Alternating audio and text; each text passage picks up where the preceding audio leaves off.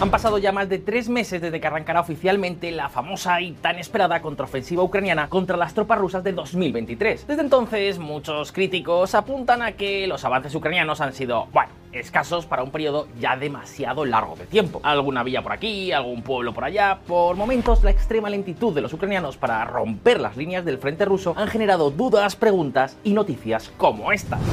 ¿Está fallando la contraofensiva de Ucrania? A Kiev y sus partidarios les preocupa perder el control de la narrativa. Una ofensiva estancada y un parón invernal, por ejemplo, tendrían especiales ramificaciones en Estados Unidos, ya que podrían aumentar las dudas sobre el apoyo estadounidense a la guerra, que se verá empujada hacia un ácido año electoral.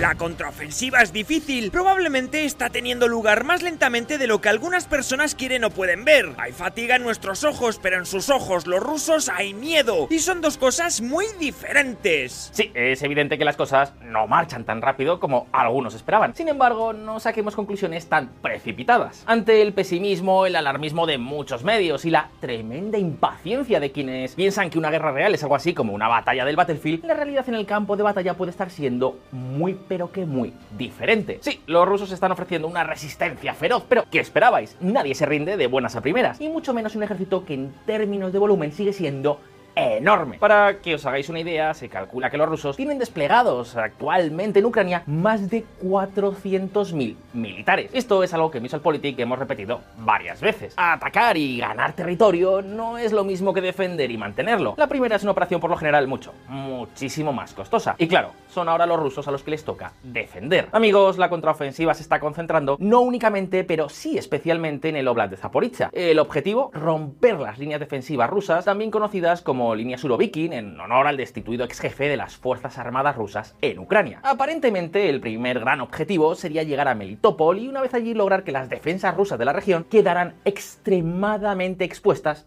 a la artillería ucraniana.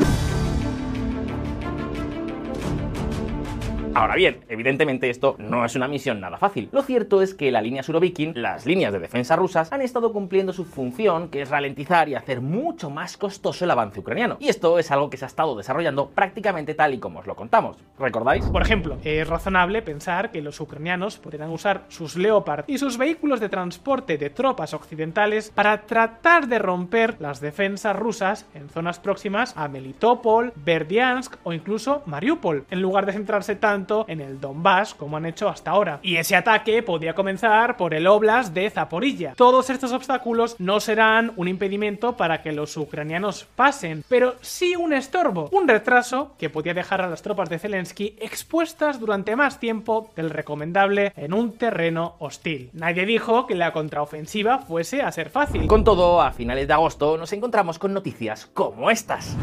Las tropas ucranianas han cruzado la primera de las tres principales líneas de trincheras rusas.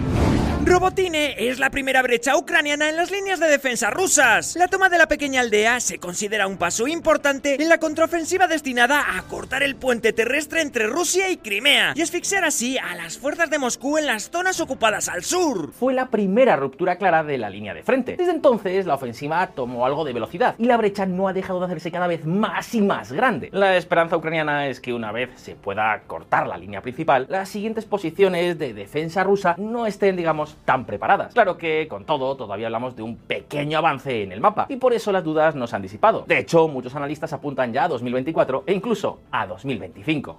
Fijaos. Ucrania no puede ganar a Rusia ahora, pero la victoria en 2025 es posible. Eso sí, frente a ellos, otros analistas, incluidos los propios ucranianos, apuntan a que la contraofensiva no ha hecho más que empezar. Las acciones de combate continuarán de una manera u otra. En el frío, la humedad y el barro es más difícil luchar, pero la lucha continuará. La contraofensiva continuará. La pregunta, por tanto, es, ¿dónde estamos exactamente? ¿Cómo está marchando la contraofensiva ucraniana? ¿Qué podemos esperar realmente de la macrooperación militar que Ucrania ha puesto en marcha en los últimos meses? ¿Estamos ante un fracaso anunciado o ante una posible victoria cercana? Pues bien, queridos amigos, amigas, en este vídeo vamos a responder a todas estas preguntas. Vamos con ello. Por cierto, un apunte antes de seguir. Si te gusta lo que hacemos, quieres recibir contenido exclusivo y ayudarnos a mejorar, súmate a nuestra comunidad de Patreon. Podréis recibir análisis exclusivos, vídeos especiales y un montón de regalos. Pero todo eso seguro que ya lo sabéis. Lo importante es que sobre todo y por encima de todo nos ayudaréis a seguir creciendo y a seguir mejorando. Y es que, veréis, habitualmente aquí en la pantalla siempre nos veis a Alberto, a Fonseca o a mí, pero lo cierto es que VisualPolitik es mucho más. Con el paso del tiempo hemos formado un equipo de jóvenes profesionales para traeros el mejor contenido posible, hasta el punto que creo poder decir que nosotros tres ya somos lo de menos. Fernando, Álvaro, Oscar, Miriam, Sandra, Liz, Raúl, Javi, José Manuel, Fabián, Irune, Jos, Gran, Olivier, sin todos ellos nada de esto sería posible. Queridos amigos, amigas, tenemos muchas ganas de seguir mejorando y sacar adelante nuevas iniciativas. Y para eso, formando parte de Patreon, nos ayudáis un montón. Iniciativas como, por ejemplo, aumentar el número de vídeos por semana, sacar Visual Economic o lanzar los news, fueron en gran medida iniciativas que pudimos sacar adelante gracias precisamente a vuestro apoyo en Patreon. Os dejo toda la info en la descripción. Y, por supuesto, desde aquí y de todo corazón, un millón de gracias a todos los que ya formáis parte del Patreon de VisualPolitik. Y ahora sí, vamos con Ucrania. El respirador artificial de Putin. En medicina, cuando una persona está grave, muchas veces se le conecta a un respirador artificial. Pues bien, haciendo un paralelismo con Putin, podríamos decir que las líneas defensivas de Surovikin en Ucrania son el respirador artificial que hoy por hoy mantiene el liderazgo del dictador ruso en pie. El colapso de las defensas rusas en los territorios ucranianos ocupados podría ser devastador para el poder de Vladimir Putin. Y precisamente por eso el líder ruso está poniendo toda la carne en el asador, nunca mejor dicho. Rusia, en busca de un ejército más grande, actúa para elevar la edad máxima para el servicio militar. Rusia está recurriendo a una serie de tácticas para engatusar o coaccionar a los hombres a alistarse en el ejército, mientras busca reforzar sus defensas en Ucrania sin recurrir a una movilización masiva que podría causar fricciones políticas y sociales en casa. La cuestión es que en el momento en el que preparamos este vídeo, este respirador artificial de Putin, las fortificaciones defensivas, podrían estar empezando a desmoronarse, al menos en algunos puntos clave. Como ya habéis visto, los ucranianos habrían conseguido ya romper la línea Surovikin en el entorno de la localidad de Robotine. Desde allí intentan ahora ensanchar esta grieta ir avanzando hacia Tokmak, una localidad estratégica que está literalmente rodeada por defensas físicas de Rusia, prácticamente una muralla del siglo XXI. Amigos, este punto es importante. Los rusos se han esforzado y se seguirán esforzando por todos los medios posibles para evitar que Tokmak caiga. Esta localidad es una importante confluencia de carreteras y también cuenta con ferrocarril. Es decir, es por tanto un importante nudo de comunicaciones, un enclave vital para el suministro de las tropas rusas desplegadas a lo largo y ancho del frente. Claro que hasta llegar a Tokmak todavía quedan varias sublíneas fortificadas por superar. Pues bien, en eso están precisamente los ucranianos con la esperanza de que estas líneas secundarias sean más débiles que la primera. En todo caso, incluso de salir adelante es una operación que llevará tiempo y mucho sacrificio. Eso, que no os quepa la menor duda.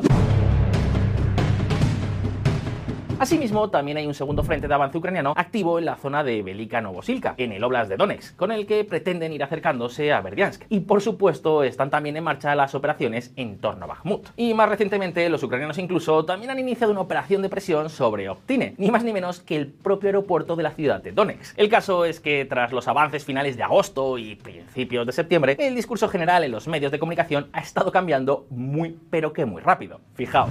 La contraofensiva ucraniana atraviesa la principal línea defensiva rusa en el sureste. Tras tres meses de costosos avances en una operación sostenida por Occidente, Kiev acelera su avance a lo largo de la línea principal de ataque. Pero, insisto, esto no quiere decir, ni mucho menos, que ya esté todo el pescado vendido para los ucranianos y que a partir de ahora la guerra vaya a ser coser y cantar. Evidentemente, no. Pero sí demuestra una cosa. Por lo general, la falta de paciencia está haciendo que los medios y muchos analistas estén siendo demasiado pesimistas. Lo solemos olvidar, pero las guerras no tienen prácticamente nunca un desarrollo lineal. Los defensores pueden aguantar posiciones durante mucho tiempo y después de repente romperse y colapsar en cuestión de días o semanas, obligándose con ello a tener que movilizar fuerzas de otros lugares y debilitando así toda la defensa en su conjunto. Eso suele ser el principio del fin. Apenas han pasado 12 semanas desde el inicio de la contraofensiva, y eso en términos militares implica que aún está en una primera etapa. Penetrar a través de defensas fortificadas es una tarea extremadamente complicada. Para que os hagáis una idea, el ejército de Estados Unidos solo ha llevado a cabo este tipo de operaciones dos veces en la historia moderna, y además fueron contra Irak. En 1991 lo consiguieron tras bombardear sin descanso desde el aire a los iraquíes durante 39 largos días, y después lanzarles encima 650.000 soldados, tanto de Estados Estados Unidos como de la coalición internacional que se formó para liberar Kuwait. Y en 2003, con un ejército iraquí muy débil, lo volvieron a hacer en unos pocos días, pero también tras intensas operaciones de bombardeo aéreo. Aparte de esto, no hay precedentes recientes de algo como lo que enfrentan los ucranianos en el flanco sur. La gran diferencia es que Ucrania no tiene ninguna de las ventajas estratégicas que tuvo Estados Unidos en esas dos guerras contra Irak. Los ucranianos no tienen supremacía aérea, no pueden operar sobre las líneas rusas y tampoco pueden impedir que los aviones y los helicópteros del enemigo ataquen a sus propias tropas mientras intentan avanzar. Y a todo esto tenemos que añadirle que, pese a las grandes donaciones de armamento occidental a Ucrania que hemos visto, este país todavía no cuenta con cantidades suficientes de sistemas blindados de intrusión. Precisamente por eso, para no arriesgarse a perder demasiados equipos que quizás no vuelvan, los ucranianos también intentan ser más prudentes. Y luego, por supuesto, el factor enemigo también es importante. Los rusos tienen un ejército mucho más grande y dotado que los iraquíes.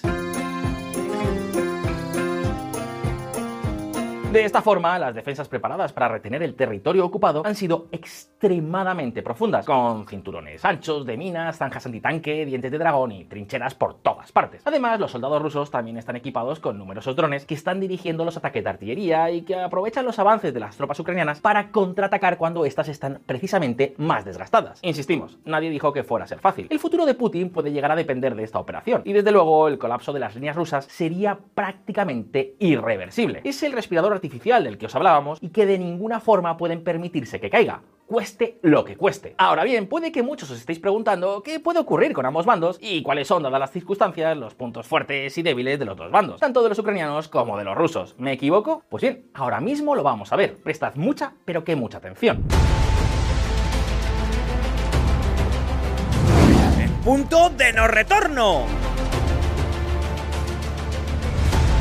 La contraofensiva está en su máximo apogeo. Las rondas de municiones disparadas por ambos bandos están en máximos, y eso se deja ver incluso en los detalles más insospechados. Por ejemplo, echadle un ojo a este gráfico sobre los incendios forestales en Ucrania. Lo que estáis viendo es el número de incendios en el medio natural que están relacionados directamente con los bombardeos. Como veis, no solo son muy superiores a los del año pasado en estas mismas fechas, sino que además las partes que más están sufriendo esos incendios son las que están controladas precisamente por Rusia. Eso indica que los ucranianos están consiguiendo una importante superioridad de fuego y están provocando un enorme desgaste en el frente ruso. Sin embargo, ya lo hemos visto, eso no está siendo suficiente para conseguir un avance relámpago. Y la pregunta es, ¿por qué no? Pues bien, justo aquí entramos ya en el terreno de los puntos fuertes y los puntos débiles. Y el primer punto fuerte de Rusia es, por supuesto, que el que defiende casi siempre tiene ventaja sobre el que ataca. Gracias a eso, Rusia está llevando a cabo un enfoque defensivo conocido como defensa elástica. La defensa elástica rusa consiste en utilizar una primera línea de tropas rusas que se enfrentan al ataque inicial ucraniano para luego retroceder a posiciones defensivas más sólidas. Cuando los ucranianos avanzan, y normalmente hablamos de varios cientos de metros o un kilómetro como mucho, sufren enormes pérdidas por minas, artillería y ataques de helicópteros y drones, lo cual les desgasta y agota. Es justo entonces cuando los rusos suelen intentar lanzar un contraataque, los cuales en muchas ocasiones tienen éxito y obligan a los ucranianos a retroceder de nuevo donde estaban o en el mejor de los casos a posiciones que hacen que el avance sea extremadamente lento. Es desgaste puro y duro. Y claro, para poder llevar a cabo esta estrategia hacen falta sobre todo hombres suficientes. Y precisamente ese es un punto fuerte de Rusia, ya que cuenta con un potencial de movilización de hombres que es de 3 a 4 veces mayor que el de Ucrania, simplemente porque su población es muchísimo mayor. Y porque además muchos hombres ucranianos en edad de luchar están en el extranjero como refugiados. De hecho, prácticamente la única tarea urgente que está llevando a cabo el gobierno ruso para sostener el frente contra la contraofensiva ucraniana es precisamente aprovechar ese potencial.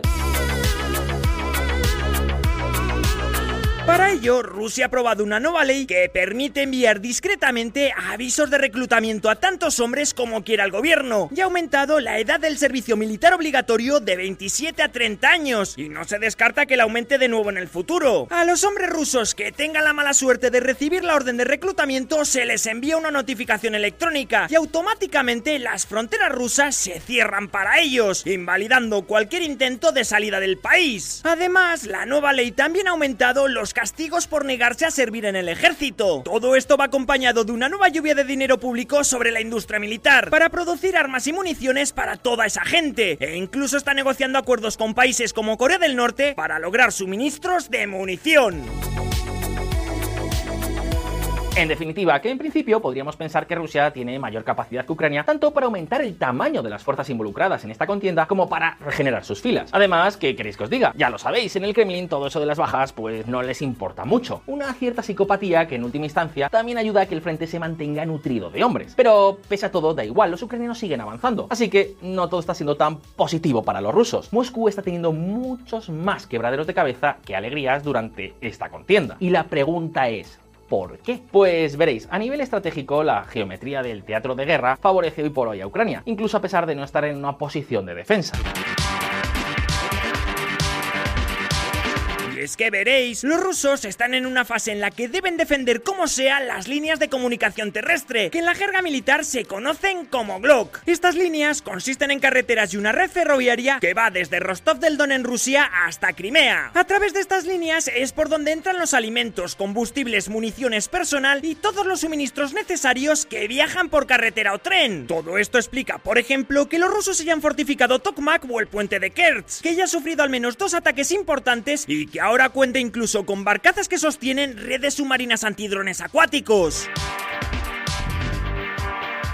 Si los ucranianos consiguieran llegar a las costas del Mar de Azov, o al menos acercarse mucho a ellas, habrían conseguido cortar la Glock de los rusos. Toda esa operación podría desencadenarse a raíz de la rotura de Robotine, de la de Velika Novosilka, o por otra nueva vía si los ucranianos logran penetrar y hacer saltar las fortificaciones rusas. Desde allí, los ucranianos tendrían además a tiro de artillería toda la capacidad defensiva rusa, que de esa forma podría colapsar en poco tiempo. Insistimos, según muchos reportes de estrategia e inteligencia militar, la línea Surovikin es absolutamente clave. Estos días puede estar en juego el futuro de toda la guerra. Si colapsa por algún punto y los ucranianos se abren paso, el ejército ruso podría estar entre la espada y la pared. Para entendernos, sería algo así como un punto de no retorno. Pero eso nos lleva directamente de nuevo a la primera pregunta. ¿Realmente puede suceder? ¿Es factible para los ucranianos lograr que las defensas rusas puedan colapsar? Pues evidentemente no se sabe, pero el resultado podría ser tan goloso que detrás de esa esperanza podrían estar noticias como esta. Biden se acerca a la decisión de suministrar misiles de largo alcance a Ucrania. Ahora sí, todo apunta a que Estados Unidos por fin podría estar a punto de entregar el tan ansiado sistema de misiles tácticos del ejército de Estados Unidos. Unos misiles que pueden atacar con precisión endiablada objetivos situados a una distancia de hasta 300 kilómetros. Con estos misiles, los ucranianos podrían poner en muchas dificultades el suministro al frente, lo que podría facilitar que parte del mismo pudiera caer. Amigos, amigas, hasta ahora Ucrania ha logrado equilibrar la fuerza de su artillería con la rusa, incluso superarla en ciertas zonas. Pero con estos misiles, insisto, terriblemente precisos que Rusia no podría frenar, la defensa de los territorios ocupados en Ucrania se volvería todavía más costosa, muchísimo más costosa. Luego, además del sistema táctico de misiles, también será clave la capacidad de Occidente para seguir enviando armamento y blindados avanzados a los ucranianos. De momento, los Abrams ya están en camino y pronto podrían llegar más. Y por supuesto, como todos sabéis, también está sobre la mesa la futura entrega de aviones F-16, un aparato razonablemente bueno a la hora de atacar precisamente objetivos a tierra. Es decir, que lejos de lo que muchos pesimistas auguran, a medio plazo la campaña ucraniana podría incluso tomar más velocidad. Pero ni siquiera hay que irse tan lejos. Es posible que la contraofensiva de 2023 no logre sus objetivos más ambiciosos, pero no seamos impacientes. Por ahora las noticias empiezan a ser bastante positivas. Veremos qué nos depara en los próximos tiempos. Pero una cosa tened presente, la campaña no va ni de lejos tan mal como muchos apuntan. Al contrario, muchos ucranianos empiezan a ser muy pero que muy optimistas, y en cualquier caso mucho más de lo que lo eran hace apenas un mes o un mes y medio. Claro que con la llegada del invierno todo puede ralentizarse otra vez. Y eso, eso nos obligaría a esperar a 2024. Pero sea como sea, ahora la palabra es para todos vosotros. ¿Creéis que Ucrania va a conseguir cumplir los objetivos de la contraofensiva antes de que llegue lo peor del invierno? ¿Podrá Rusia mantener su línea defensiva? ¿Conseguirá el régimen de Putin soportar las presiones internas que puede suponer otra movilización masiva de hombres rusos? Pues bien, dejadnos como siempre vuestra opinión por aquí abajo en los comentarios. Y recuerda, si te ha gustado este vídeo, no olvides suscribirte a nuestro canal para estar al tanto de todas nuestras novedades y si te gusta lo que hacemos, por supuesto, échale también un vistazo a nuestro Patreon. Nos ayudarás a que esta familia siga creciendo. Una vez más, muchas gracias por estar ahí, un saludo y hasta la próxima.